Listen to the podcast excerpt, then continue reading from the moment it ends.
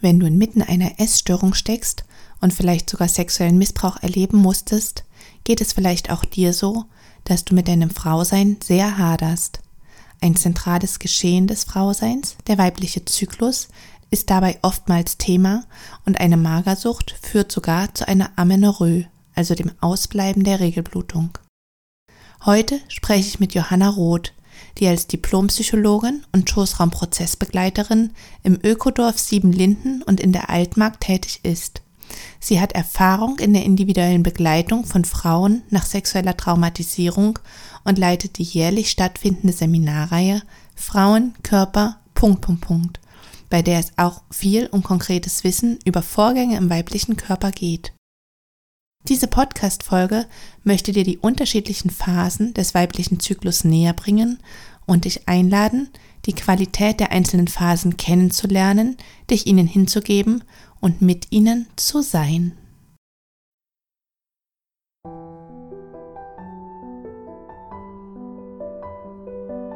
Herzlich willkommen zu einer neuen Folge im Podcast Berührende Momente für Frauen.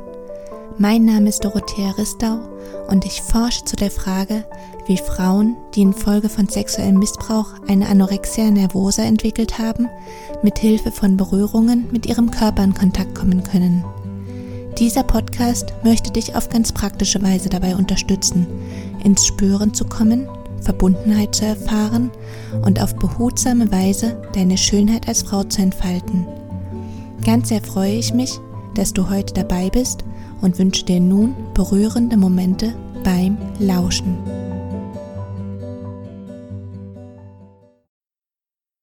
Ja, liebe Johanna, auch dich begrüße ich ganz, ganz herzlich bei mir im Podcast und freue mich jetzt sehr auf das Gespräch mit dir. Und ja, schön erstmal, dass du da bist.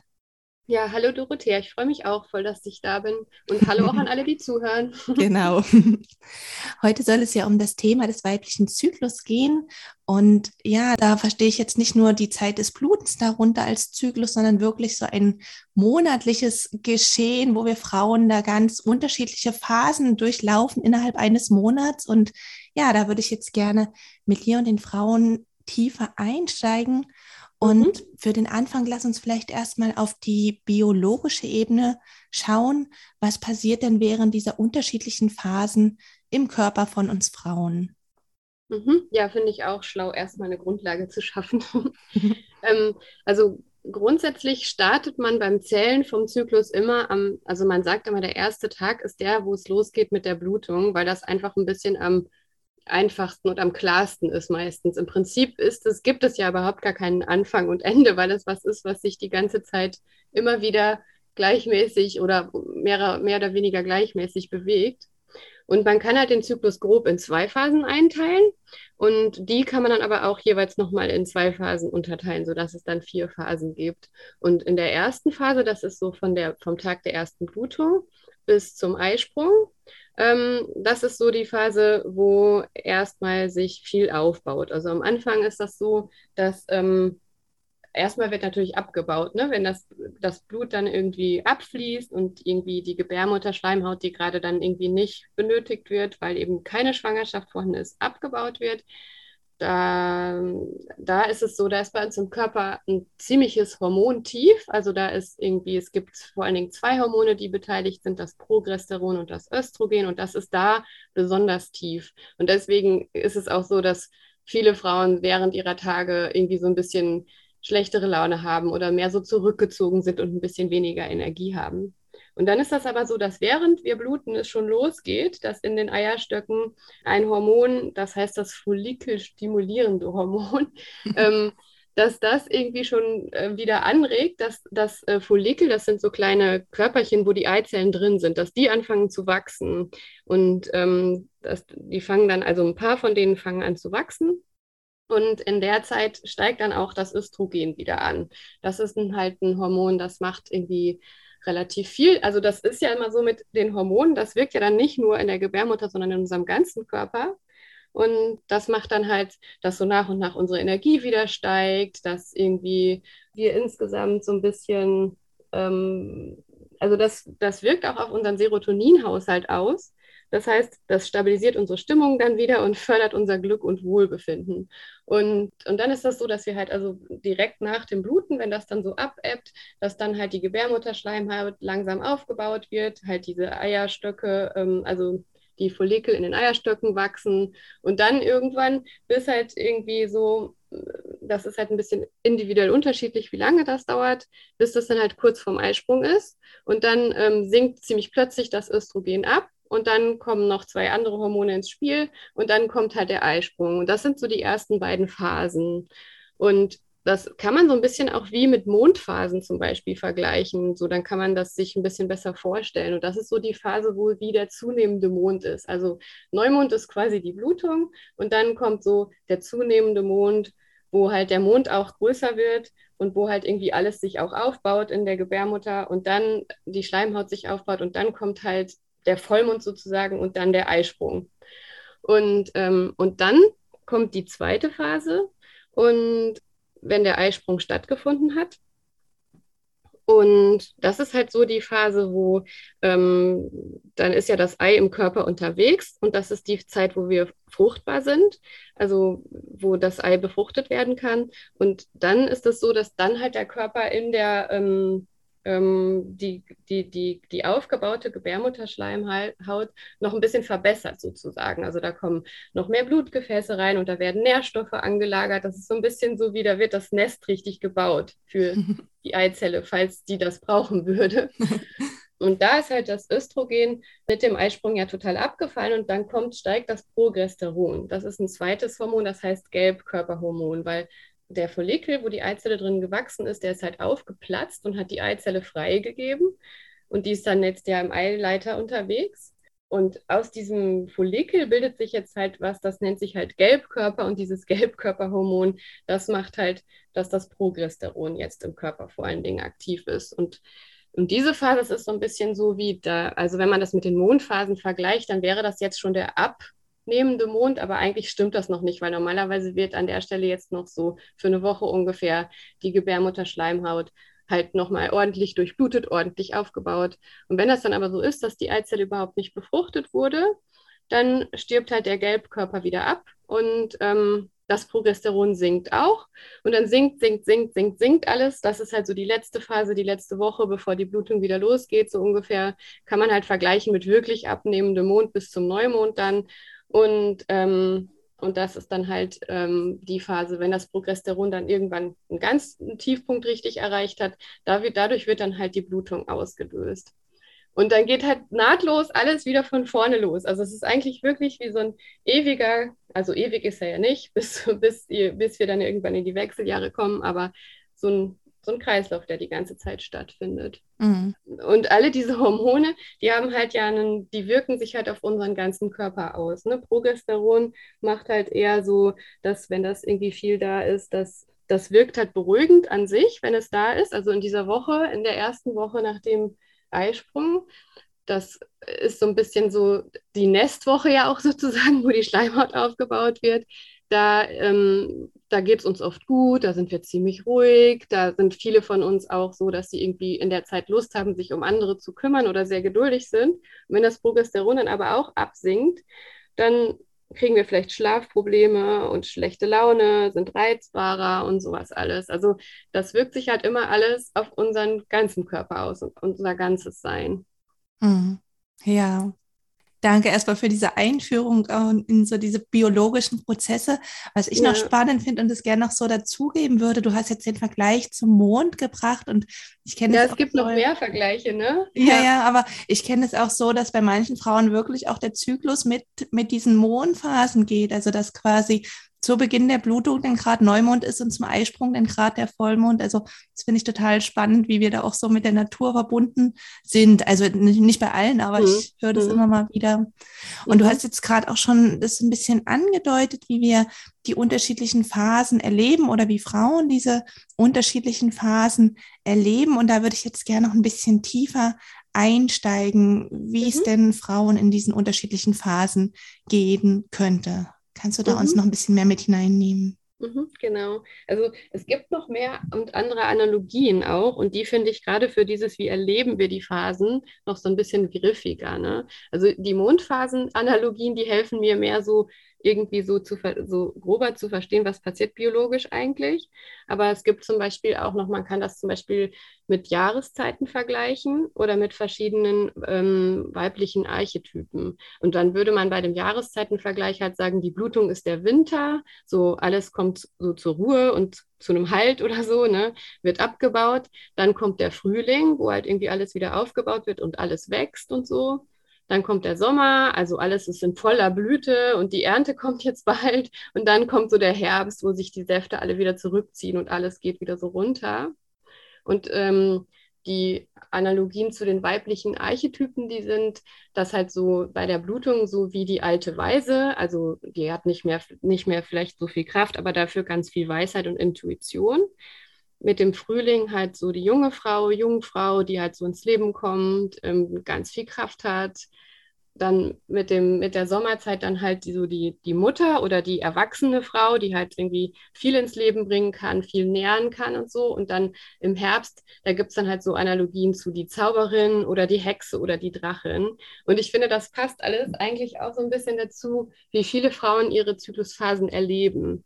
Und mir ist wichtig, vorher noch kurz zu sagen, dass das auch sehr unterschiedlich und sehr individuell sein kann. Ne? Das mhm. ist so, dass das für viele Frauen so ist und dass diese Analogien irgendwie helfen, sich damit auseinanderzusetzen. Aber für manche Frauen fühlt sich das auch total anders an. Also das finde ich immer wieder spannend in meinen Seminaren, wenn wir über den Zyklus sprechen, dass das auch total anders irgendwie sein kann, dann ganz konkret für die Frauen. Aber also es ist so, dass halt in der in dieser Frühlingsphase direkt nach dem Bluten, da ist das halt irgendwie so, ähm, dass das wirklich oft eine Phase ist, wo plötzlich viel Fokus da ist, wo viel Energie da ist, viel Lust, Sachen zu machen, ähm, viel Lust auch irgendwie mit Leuten was zu machen und eher so nach draußen sich wieder zu richten.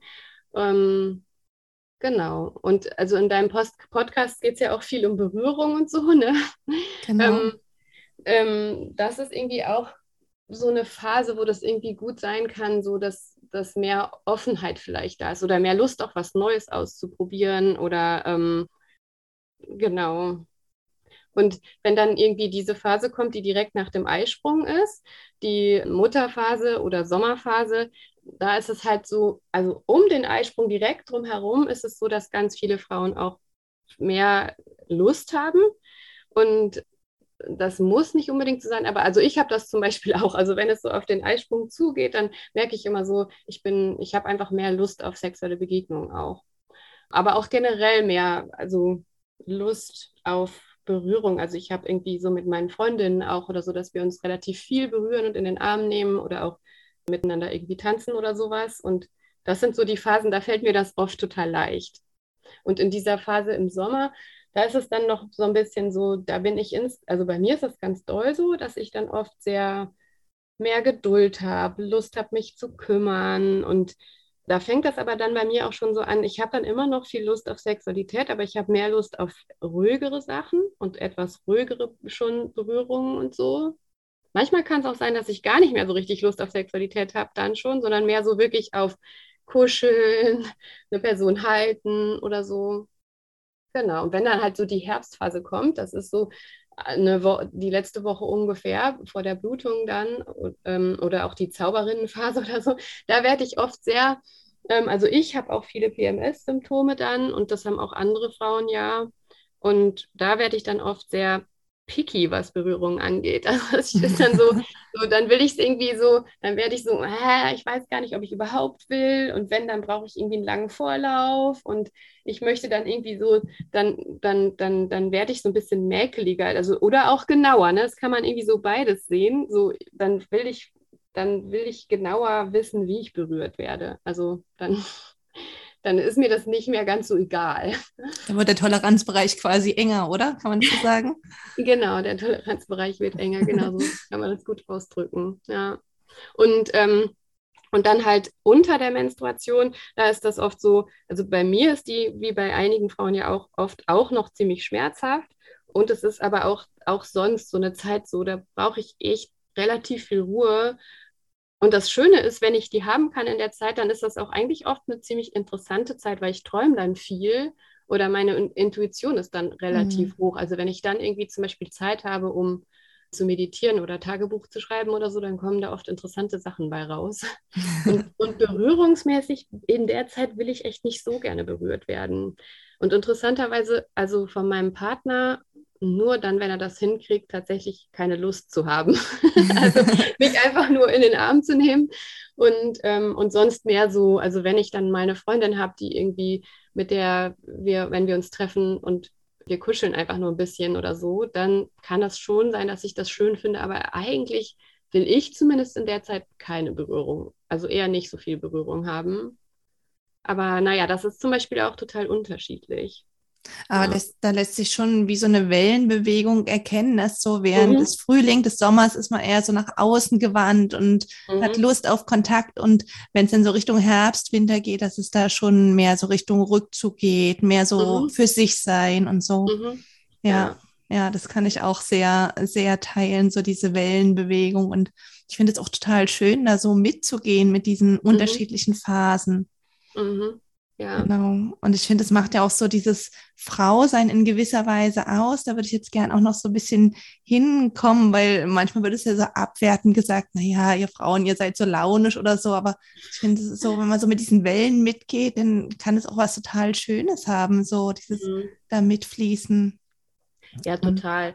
Aber also das Schwierige ist halt, dass wir in einer Welt leben, die eher patriarchal organisiert ist. Also die ist tatsächlich nicht wirklich nach Bedürfnissen von Menschen, die einen weiblichen Zyklus haben, ausgerichtet, mhm. ähm, weil sonst wäre sie einfach anders. Ja. Also ähm, die Welt funktioniert ja an sich in Zyklen. Ne? Es gibt die Jahreszeiten, es gibt die Tages- und Nachtzeiten. Es, jeder, Mensch, jeder Mensch ist ein zyklisch, zyklisches Wesen. Ne? Wir haben unseren Tageszyklus, wir haben unsere Aufmerksamkeitszyklen und so. Und eigentlich ist es total crazy, der, also in, dass die Welt so eigentlich, also unsere zumindest, unsere Gesellschaft so aufgebaut ist, dass wir so, so ein lineares Leistungsprinzip haben.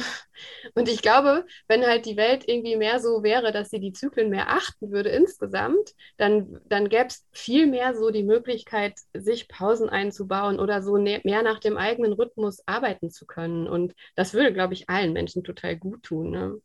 Aber so ist es halt so, dass das für uns Menschen mit Zyklus oft gar nicht so leicht ist, dem folgen zu können. Ne? Also so wenn ich halt im Berufsleben stehe und ich muss irgendwie abliefern oder ähm, ich habe irgendwie Kinder und so und die müssen dann auch noch rechtzeitig in Einrichtungen und dies und das und so.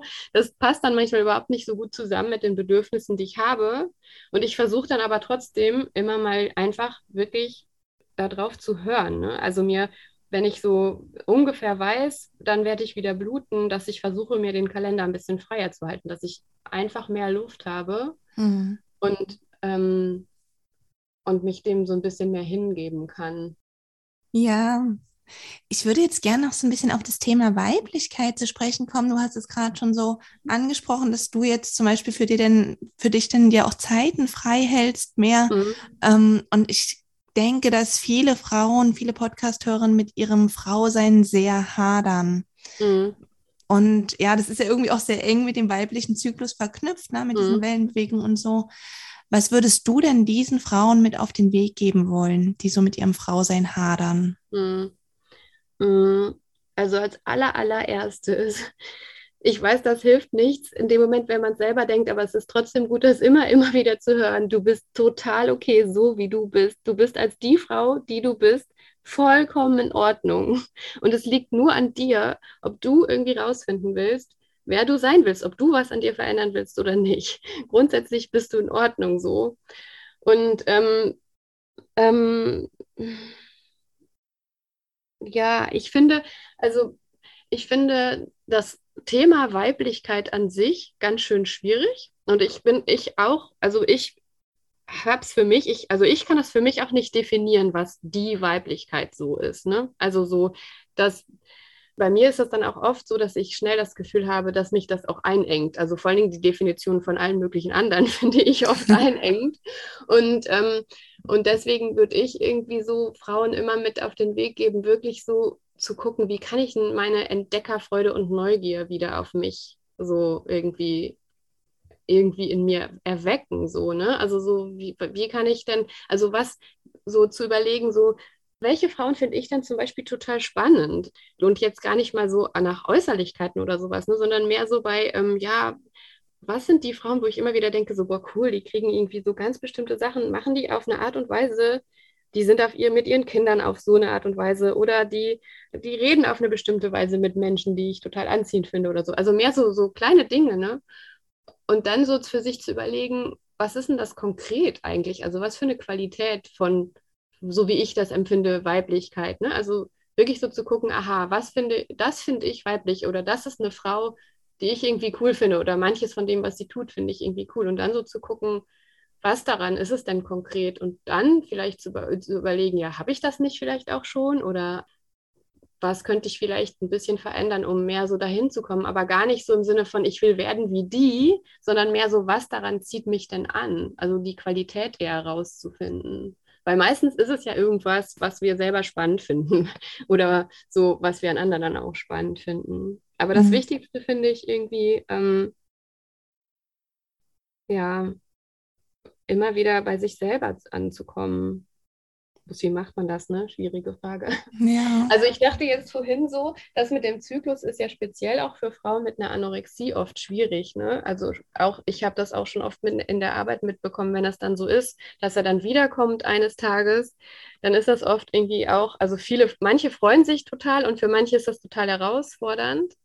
Und ich finde halt irgendwie so, sich den Zyklus mal so anzugucken als dieses krasse Wunder, was der einfach ist. Ich finde es eigentlich total abgefahren, was unser Körper jeden Monat einfach macht und wieder so alles ineinander greift, so viele Komponenten und alles ist mit dem ganzen Körper verknüpft und mit der Welt um uns drum herum also wenn ich das so hinkriege, mich irgendwie so auf diesen staunenden Punkt zu stellen ne? und, und, den, und meinen Zyklus einfach so zu beobachten, das fand ich auch total spannend für mich, als ich dann irgendwann wirklich angefangen habe, den zu beobachten. Mhm. Und erst habe ich es in ein Tagebuch eingetragen und dann habe ich halt eine App dazu benutzt, eine Handy-App. Da gibt es viele verschiedene, die echt richtig cool sind da habe ich es irgendwie so gemerkt, so, aha, okay, und dann ist das und dann ist passiert das mit mir und ja, und zum Beispiel bin ich immer wirklich genau drei Tage, bevor ich anfange zu bluten, bin ich richtig garstig an dem Tag. Und da war ich zum Beispiel dann auch mit meinen Kindern oft so, dass ich eigentlich dachte, ach, ich will so nicht sein.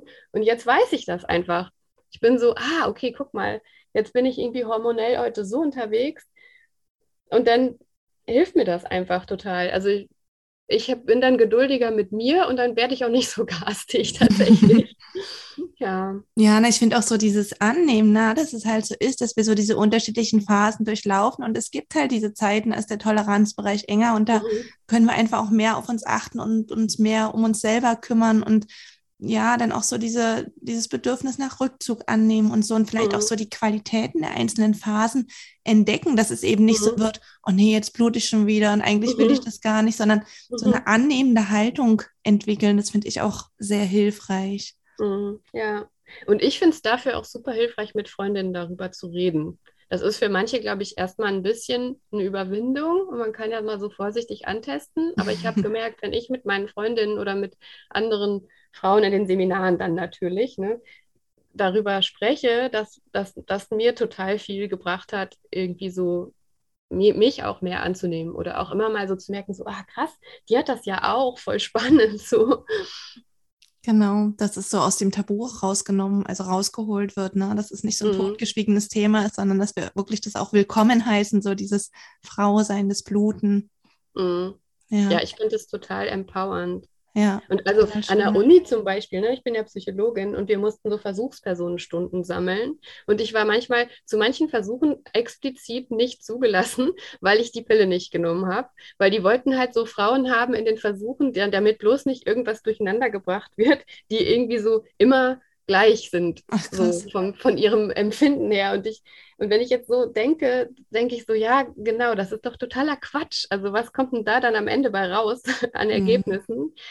Und, und, wenn, und, und die Welt ist einfach oft so, ne, dass sie uns Frauen eigentlich immer gleich haben will. Und wenn wir uns dann aber sowieso verbünden mit anderen Frauen und mit denen darüber reden, dann schafft uns das auch die Räume dafür. Also für unsere Bedürfnisse mehr zu gehen und irgendwie zu verstehen, dass es einfach okay ist, so wie wir sind. Genau. Also da auch einfach nochmal ein Bewusstsein dafür schaffen, was du vorhin auch sagtest, in was für Strukturen wir leben. Ne? Dass es mhm. an vielen Stellen auch gar nicht auf die Bedürfnisse von uns Frauen ausgerichtet ist, weil das alles so patriarchal ist. Ja, ja. genau.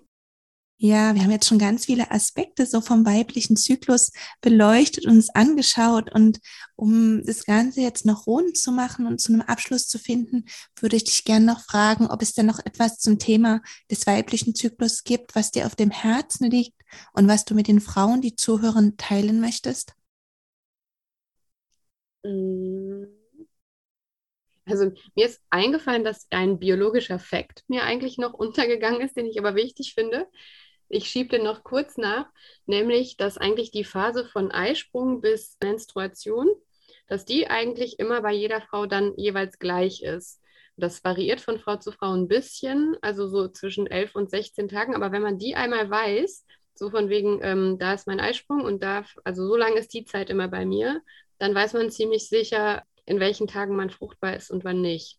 Also, weil äh, die ist die Phase, die immer gleich bleibt. Also, das ist, und das ist auch bei den allermeisten Frauen tatsächlich 14 Tage, ziemlich genau. Und die Zeit davor, die ist unterschiedlich lang und die sorgt dafür, dass auch die Zyklen unterschiedlich lang sind. Also, dass halt irgendwie manche Frauen einen Zyklus haben, der 21 Tage lang ist und manche Frauen einen Zyklus haben, der 33 Tage lang ist und beides ist immer noch alles total in der Norm sozusagen. Genau.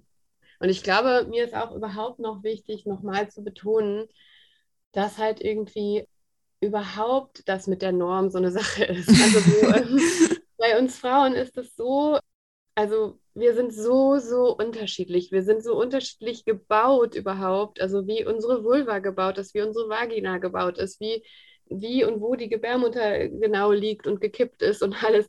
Und, äh, und es gibt so ganz, ganz viele Varianten, die alle total individuell sind und gesund sind und normal sind und auch so, wie wir verdrahtet sind, also wie und wie die Nerven enden in uns, in unseren Becken und so. Das macht total viel aus, womit wir uns wohlfühlen, was für uns gut funktioniert ähm, welche Art von Sexualität uns gefällt und welche Art von Berührung und so. Wirklich, mir ist total wichtig, allen Frauen nochmal ans Herz zu legen, dass es ist super spannend, dich mit Freundinnen zu unterhalten, Sachen zu lesen und so, aber es ist auch am spannendsten eigentlich für dich rauszufinden, wie du bist, was du gerne magst. Und das ist die Richtschnur. Also, weil ich kann mich nicht einfach nicht mit meiner besten Freundin vergleichen, weil die hat einen etwas anderen Körper als ich. Und ähm, also ich, natürlich gibt es schon Dinge, über die wir uns austauschen können und die so ähnlich laufen und, und Sachen, die ich irgendwie dann übernehmen kann und die vielleicht für mich hilfreich sind. Aber ich kann nicht irgendwie sagen, ich bin deswegen falscher oder richtiger oder so, weil das bei mir so oder so läuft.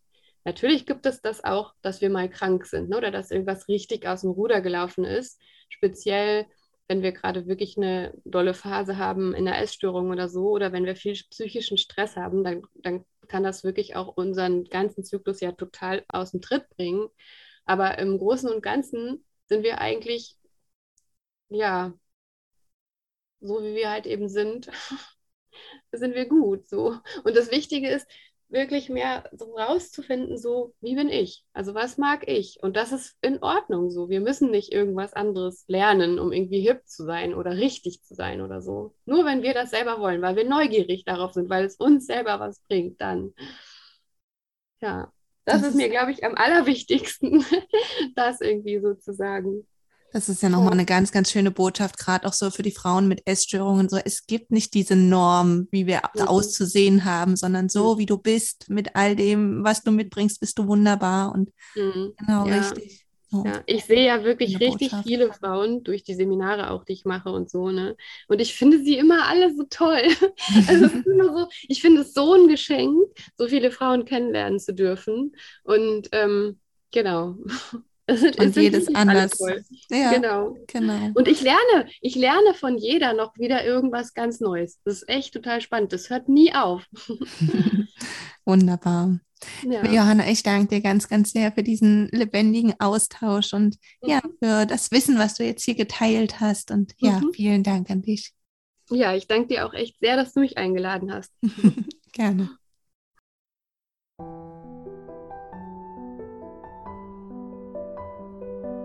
Ganz sehr freue ich mich, dass du heute dabei gewesen bist und hoffe, dass du dir viele Impulse mitnehmen konntest. Weitere Informationen zu meiner Arbeit sowie zu dem Forschungsprojekt findest du auf wege aus der Essstörung.de.